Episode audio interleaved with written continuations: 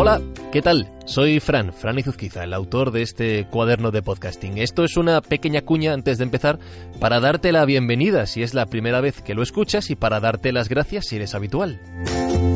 Y precisamente si eres habitual y te gusta este cuaderno de podcasting, permíteme que te recuerde que está disponible en formato libro, tanto en papel como libro electrónico. El título es El gran cuaderno de podcasting, así bien pretencioso, y está editado por Kailas.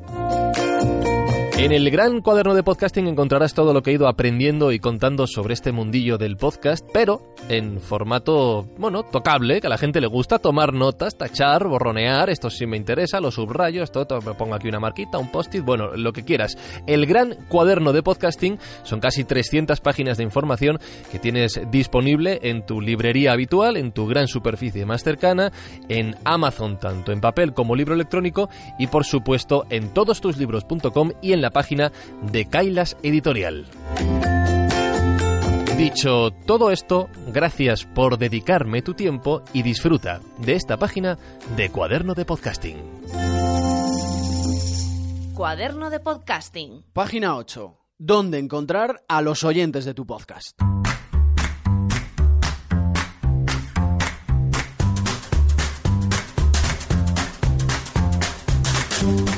En la página anterior de este cuaderno de podcasting dejábamos una pregunta pendiente. Oye, Fran, ¿no vas a hablar hoy de iTunes? Hoy sí vamos a hablar de iTunes y vamos a comenzar explicando la diferencia entre alojar un podcast y distribuirlo. El mundo del podcast, el del audio en Internet en general, tiene una gran diferencia respecto al texto, es decir, los blogs y los vídeos, fundamentalmente YouTube. Cuando tú quieres leer un texto, pongamos la entrada de un blog o una noticia, vas a ese blog o a esa web que ha publicado dicho artículo. Bien, está claro. Cuando quieres ver un vídeo, entras en la página que lo ha publicado, que hoy en día el 99% de las veces es YouTube. Bien, pero cuando quieres escuchar un podcast, no siempre vas a la página del podcaster que lo ha grabado. Cada uno lo escucha cuando quiere, donde quiere, en su app o en su web de podcasting favoritos. Esto conlleva una serie de consecuencias que iremos desgranando en las próximas páginas. Y una de ellas es que cada podcaster tiene que preocuparse de estar en esos sitios en los que los oyentes buscan programas sobre sus temáticas favoritas.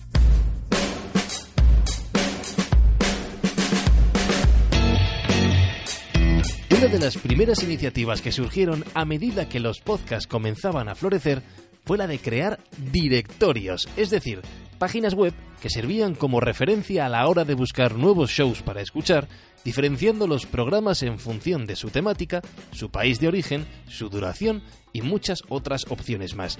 Uno de los primeros en aparecer en España fue podcast.com. Podcast.com con K y acabado en S. Fran González. González. Podcast.com. Yo estaba de socio en la asociación podcast y era un tema que estaba mm, siempre pendiente, ¿no? Crear un directorio, que nos podamos apuntar. El caso es que estaba, pues bueno, la burocracia. Eh, no se hizo y al final pues dije, pues bueno, pues si no lo vais a hacer, lo hago yo. Y primero creé una comunidad de, de oyentes, que estamos en Telegram, eh, oyentes de podcast, me parece que, que aparecen las búsquedas. Y allí pues empecé a preguntar qué es lo que querían mm, que tuviera un directorio. Y entonces empecé a añadir pues los enlaces a las redes sociales, el que tenía PayPal, le ponerle el PayPal para que, para que pudieran monetizar, chupito. Y pues toda una serie de avíos para que fuera muy útil, eh, abierto a todo el mundo, eh, a todos los idiomas eh, iberoamericanos. Y bueno, eh, eso es la parte bonita. Vamos, vamos a dejarlo aquí, en la parte bonita. Luego continuamos con el relato de Fran. La idea tiene mucha lógica. Un lugar donde encontrarlos a todos. Y de hecho, ese testigo que en su momento dejó caer la asociación podcast fue finalmente recuperado también por ellos. Lo contamos en un segundo.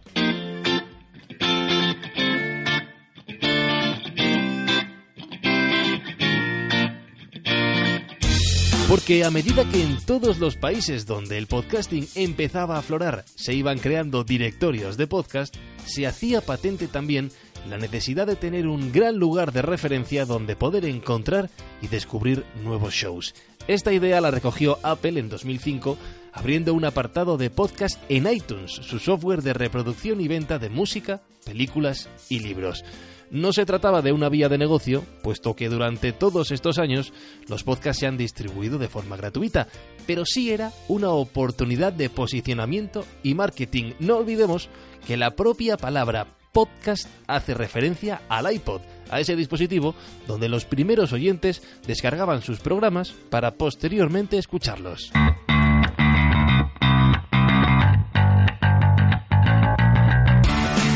Han pasado 13 años hasta el momento de escribir esta página del cuaderno de podcasting y los números hablan por sí solos. Apple Podcast, el nuevo nombre de esta plataforma, ha alcanzado 50.000 millones de descargas en toda su historia, con más de medio millón de podcasts activos y 18 millones de episodios disponibles en más de 100 idiomas y procedentes de 155 países.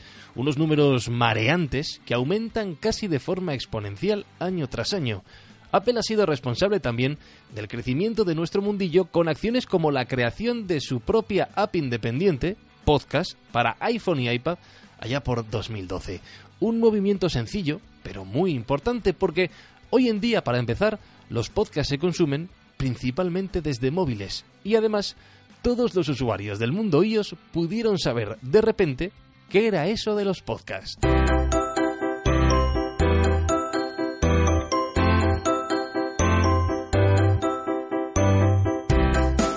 Yendo a lo concreto, dos preguntas sobre Apple Podcast. La primera, ¿puedo subir mis podcasts directamente a iTunes?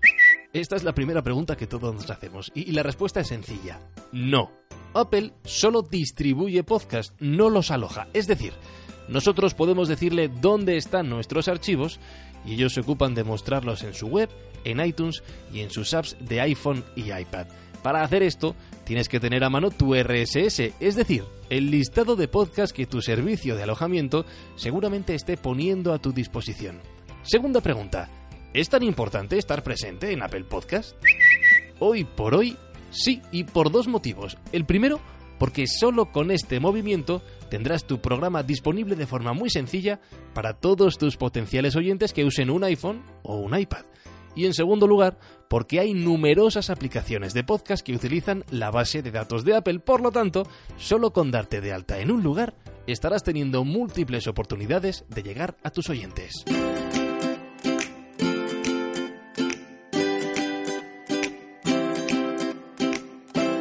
Y mientras Apple comenzaba a dominar el mundo del podcasting, la asociación Podcast recogía ese testigo que antes dejaba pendiente Fran González y decidían crear su propio directorio de podcast. Agustín Palmeiro. Asociación Podcast. iTunes es el directorio de podcast más importante que existe y eso no se puede poner en duda, pero tiene defectos muy graves. El principal de ellos es el tamaño de su base de datos que complica encontrar o promocionar podcasts nuevos la existencia de podcasts duplicados o ya finalizados unido a la visibilidad que le da podcast de radio que tienden a destacar en todos los listados y que en las búsquedas no se pueda filtrar por idioma o por origen hace muy complicado a los oyentes encontrar contenido relevante, contenido nuevo o por lo menos mejor clasificado. Esa necesidad es la razón por la que nace el directorio de la Asociación Podcast, tratar de potenciar el podcasting hecho por podcasters, diferenciándolo de los podcasts de la radio, y servir para dar visibilidad a podcasts nuevos o por descubrir, además de incluir en cada uno de los podcasts una ficha con toda la información bien detallada de cada uno e incluso la opción de darle una primera escucha ya que incluimos un, player con el feed de cada uno. Actualmente el directorio tiene la cifra de 850 podcasts, una cantidad que va creciendo regularmente gracias a las nuevas solicitudes. Creo que su diseño sencillo y las distintas opciones de búsqueda, no solo de temática, sino por duración, origen, idioma, regularidad, son su punto fuerte y cumplir con ese fin de permitir a los usuarios encontrar podcasts que se adapten más a sus gustos. Esta plataforma está disponible en directorio.asociacionpodcast.es y allí podéis enviar vuestro podcast para aparecer referenciados. En España contamos con algunos recursos importantes para dar a conocer nuestro nuevo programa y uno de ellos es realmente grande. En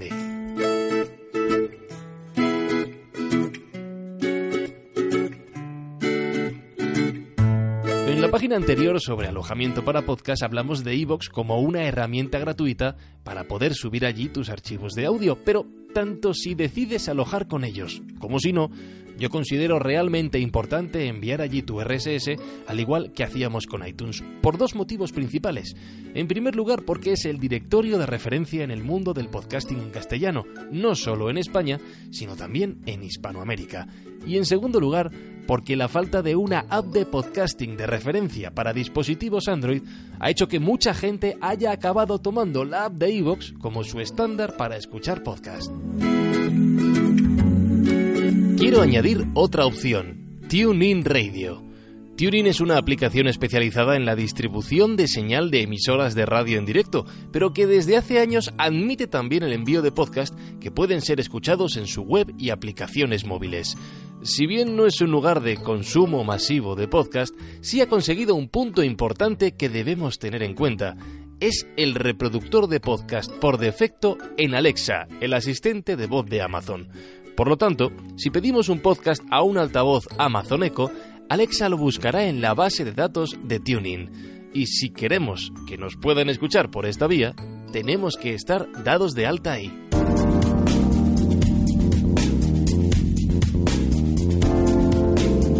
Voy a mencionar rápidamente otras opciones importantes para distribuir tu podcast. Por ejemplo, Stitcher, un directorio de referencia especialmente en Estados Unidos por si crees oportuno buscar a tu audiencia allí. Y por supuesto, no nos podemos olvidar de Google y Spotify. Google comenzó su andadura en el podcasting mediante Google Play Music y dio un paso adelante en 2018 con el lanzamiento de Google Podcast, a lo que le dedicamos la página número 19 de este cuaderno de podcasting. Y Spotify ya acepta podcasts de todo el mundo, lo que también es una vía interesante para distribuirlos. Pero eso sí, hay algo muy importante que debemos saber sobre Spotify si decidimos incluir nuestro podcast allí, y es que hacen rehosting. A este concepto le vamos a dedicar otra página, la número 10, de este cuaderno de podcasting.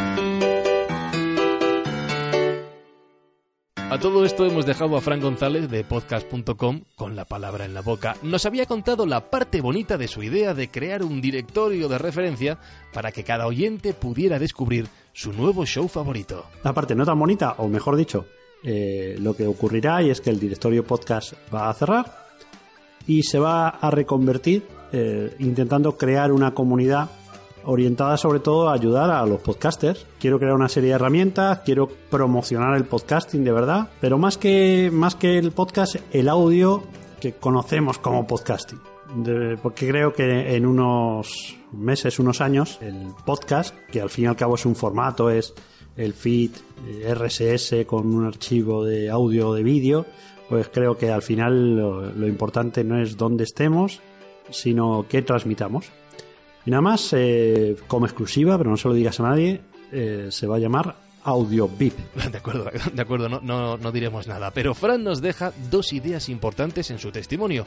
Lo primero, que no importa tanto el soporte, el podcast en este caso, como lo que tengas que contar a tus oyentes. Y lo segundo, que ha llegado el momento de reinventar aquella idea original de directorio y no es el único que ha visto esta oportunidad.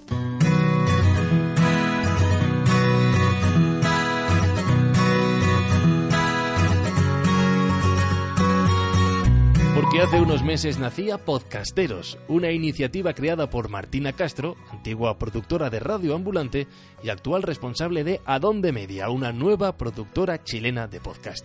Podcasteros tiene presencia en varios países latinoamericanos y comprende una newsletter sobre la actualidad del sector, un primer estudio sobre hábitos de escucha de los oyentes de podcast y un nuevo proyecto que es un directorio, pero no de podcast sino de profesionales del mundo del podcasting. Martina Castro. Martina Castro. Podcasteros. Y la idea con este directorio es ofrecer una manera para conectarnos, eh, porque muchos de nosotros estamos medios aislados en nuestros, nuestras ciudades o rincones de América Latina, pensando que estamos solos, pero en realidad no estamos tan solos como pensamos. Em, y em, ojalá a través de este directorio se puedan juntar, colaborar, y eso para mí es el espíritu que va a dar fruto a, una industria súper potente, em, en, nuestra, en nuestra región. y además em, me parece una buena oportunidad de ofrecerle a, productoras, a empresas como Adonde Media, una manera de conectarse con gente capacitada para producir podcast. Em, yo encontré que cuando empecé a buscar productores no es tan fácil. Entonces lo lindo del directorio es que no solo podés encontrar productores por país, que ya tenemos 65 productores de 12 países em, registrados, pero también por estilo, por formato y por eh, habilidades. Entonces, ojalá estemos ofreciéndole a la industria y al mercado una herramienta para conectarse con productores por toda América Latina y ojalá el mundo. Si esta idea del directorio de podcasteros funciona, será un síntoma inequívoco del crecimiento de nuestro sector, una muestra más de que comienza a tejerse una pequeña red, una pequeña industria, y será una forma de mejorar nuestros productos comenzando a trabajar juntos. Y eso, al final, siempre será bueno para los que mandan, que son nuestros oyentes.